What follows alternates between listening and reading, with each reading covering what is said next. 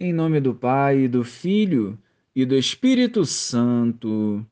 Amém. Bom dia, Jesus. Ensina-nos a viver o amor em cada gesto ao longo desse dia. Molda-nos através do Evangelho, revigorando as nossas forças e iluminando as nossas decisões. Amém. Tendo Jesus descido do monte, numerosas multidões o seguiam. Eis que um leproso se aproximou e se ajoelhou diante dele, dizendo: Senhor, se queres, tu tens o poder de me purificar. Jesus estendeu a mão, tocou nele e disse: Eu quero, fica limpo. No mesmo instante, o homem ficou curado da lepra.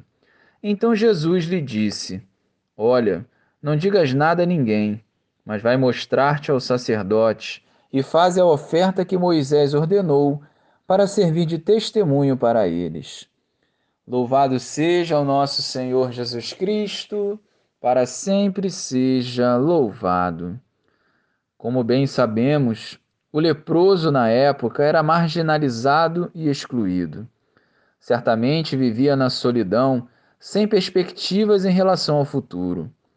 Mas ao saber que Jesus estava próximo, rodeado de uma grande multidão, ele venceu as limitações impostas pelos homens e foi ao encontro do Senhor.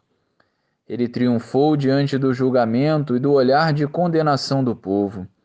Ajoelhou-se e tocou o coração de Jesus. A esperança havia reavivado seu interior e a sua cura estava próxima. Jesus tocou nele o que significa contrair a sua impureza, mas ele o curou. Novamente, Jesus nos mostra que o amor deve mover os nossos passos. A condenação humana perde força diante da misericórdia e do amor de Jesus.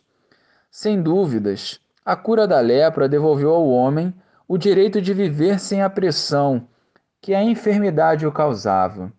Mas foi a cura interior que lhe trouxe a verdadeira alegria e paz.